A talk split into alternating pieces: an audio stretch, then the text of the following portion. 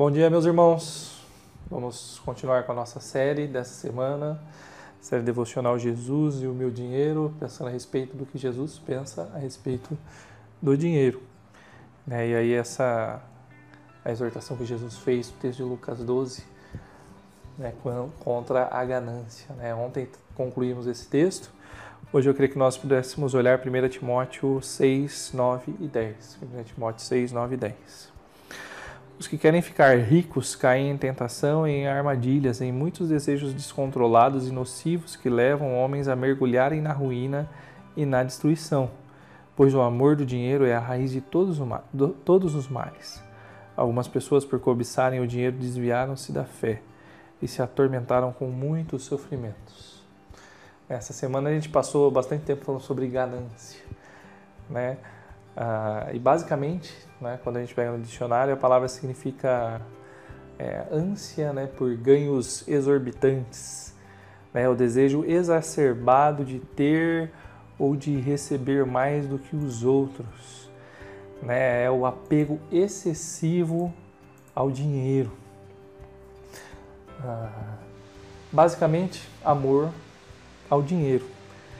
Né? Então, quando a gente está falando de ganância, estamos falando de amor ao dinheiro, aquelas pessoas que ah, ah, se direcionam né, pelo dinheiro, pelo ganho, pelo lucro, como se aquilo fosse um fim em si mesmo, fonte de satisfação, como se aquilo ali fosse lhe garantir a segurança, a salvação.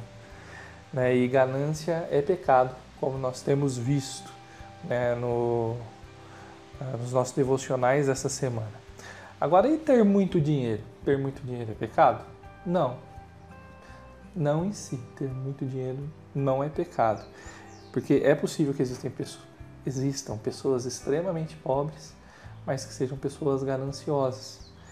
É, da mesma forma como tem ricos que de fato ganharam toda a sua fortuna baseados no amor, dinheiro, na ganância, né, explorando né, os mais fracos, os mais pobres, né, e mas não é, a gente não pode generalizar. Há pessoas que são ricas, mas que são extremamente generosas e são pessoas totalmente livres da ganância. Veja, então o problema não é o dinheiro, mas o problema é o amor ao dinheiro.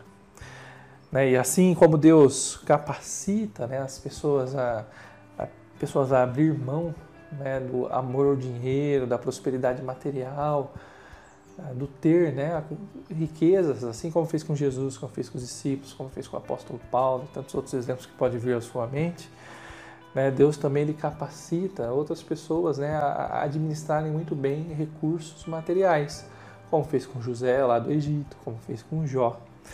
Né, mas o mais maravilhoso é que ah, Jesus, né, por meio do poder do Evangelho, né, ele é capaz de transformar pessoas gananciosas ah, em pessoas extremamente honestas e generosas, como nós temos o exemplo do próprio Zaqueu, né, um homem ah, ganancioso, apegado ao dinheiro, mas que foi transformado, se transformou num homem desapegado, desprendido, generoso. Né, então, o que eu quero pensar com os irmãos hoje? É, pode ser que Deus tenha concedido a você né, um dom empreendedor, um talento empreendedor, sabe, de ganhar dinheiro, de fazer né, riquezas.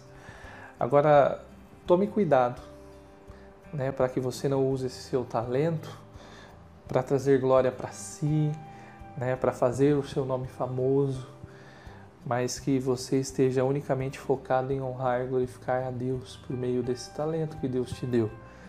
Né? E que você possa usar todos esses recursos que Deus tem te dado de uma maneira que glorifique a Ele, né? que seja de fato um serviço ao Reino.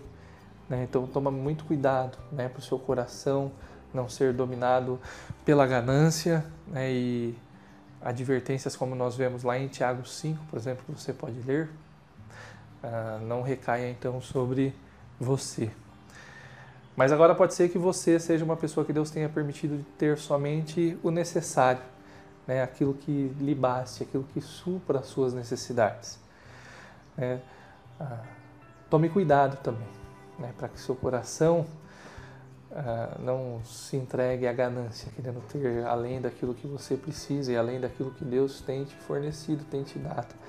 Né? E aprenda a se alegrar e a glorificar ao Senhor, né? desenvolvendo uma vida de fato, né? de contentamento, de gratidão, sabendo que Deus ele é bom, ele é sábio, poderoso e ele tem te dado tudo aquilo que você precisa. E então o nosso coração se alegra né, e nossa única fonte de satisfação, tanto para o rico, tanto para o pobre, tanto para aquele que tem somente o necessário, quanto aquele que Deus permitiu que tivesse grandes riquezas. Né, a única fonte de satisfação sendo no Senhor. Ah, Deus abençoe seu dia né, e nos vemos amanhã para encerrarmos então essa série. Até mais, meus